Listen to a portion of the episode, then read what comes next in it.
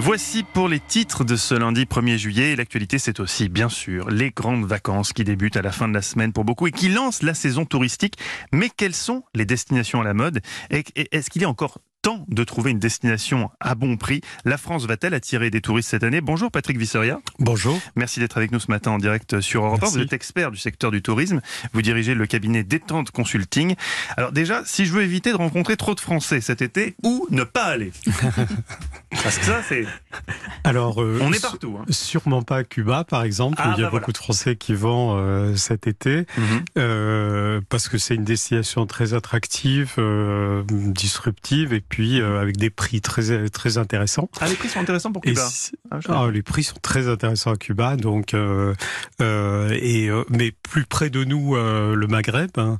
mais là, vous allez retrouver quand même beaucoup de Français, beaucoup encore qu'avec ce qui vient de se passer, il faudra regarder mhm. les impacts en fait de l'attentat, parce qu'on a depuis quelques années une reprise en fait euh, de, des pays du, du nord de l'Afrique, et puis de l'Europe, euh, c'est très classique, euh, Europe du Sud, donc on est attiré par le soleil qu'on a déjà ici en ce moment. Oui, c'est ça que j'allais vous dire. Alors moi, très naïvement, j'aurais pas dit le Maghreb pendant l'été, parce qu'il fait, il doit faire, il doit faire une chaleur intense là-bas. Alors effectivement, il fait chaud, mais on a eu un peu une avant-première de ce que c'est que les vacances, et c'est bientôt, donc, hein. donc on a plutôt tendance à rechercher la mer, le soleil, euh, en famille, entre amis. Tout ça est très classique dans toutes les enquêtes depuis 20 ou 30 ans. C'est ce qui ressort le plus. Il n'y a pas de nouveauté cette année, il n'y a pas une nouvelle destination Alors, oui, sort euh, dans les nouveautés, on a quand même des nouveautés. Euh, bon, le Portugal qui est vraiment très fort, mhm. qui va très fort actuellement. tous les pays, la Croatie, les anciens pays de la Yougoslavie et l'Italie et l'Espagne, bien sûr, les îles espagnoles qui attirent beaucoup de monde, hein, euh, Ibiza euh, par exemple, ou bien euh, Venise par exemple, hein, où il y a beaucoup de touristes. Il faut savoir qu'à hein, Venise presque trop de touristes à Venise, non? Voilà. Je vais vous dire, euh, l'association des experts du tourisme justement a organisé un colloque sur le surtourisme et on a été obligé de mettre en place un péage certains jours à, à Venise tellement il y a de touristes.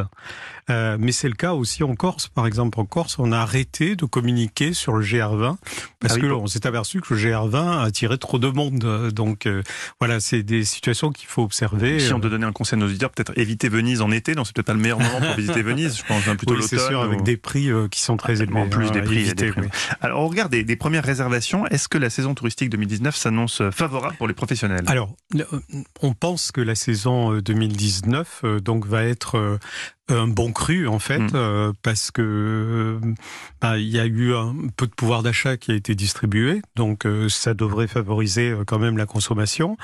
la situation économique est plutôt meilleure, et donc quelque part, ce sont des facteurs qui incitent à partir.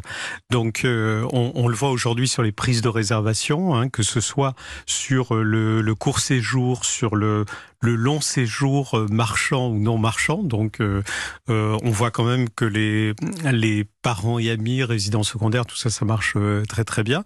Mais l'année devrait être effectivement une bonne année à voir aussi quelle météo on aura, parce que hmm. vous savez eh qu'on a une activité extrêmement dépendante euh, de la météo. Ah, il y a ceux qui cherchent la chaleur, mais il y a ceux aussi qui cherchent la fraîcheur. Est-ce que euh, ce début d'été qui est marqué par les, par les fortes chaleurs, est-ce que ça profite à certaines régions, là je parle à l'échelle de la France, au tourisme vert, rural, en au tourisme en, montagne peut-être? Est-ce que... Alors, euh, bon, les Français recherchent avant tout la mer, ah oui. le bord de mer. je suis vraiment atypique, moi. Personne ne recherche la fraîcheur. voilà. Mais il y a quand même une clientèle qui recherche la fraîcheur. D'ailleurs, on le voit sur la, la dynamique des, des, pays du Nord. Euh, je pense à toute la Scandinavie, par état. Les fjords norvégiens, ça doit être Voilà, tout à fait. Euh, ou à l'Islande, mmh. euh, au Canada, par exemple, qui attire, euh, qui attire beaucoup de monde.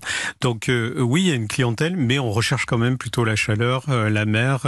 et on voit, je commençais par des destinations tropicales que, que les Antilles, les destinations d'Amérique du Sud attirent beaucoup de monde. Pour ceux qui hésitent encore, c'est un peu tard mais euh, on est à une semaine.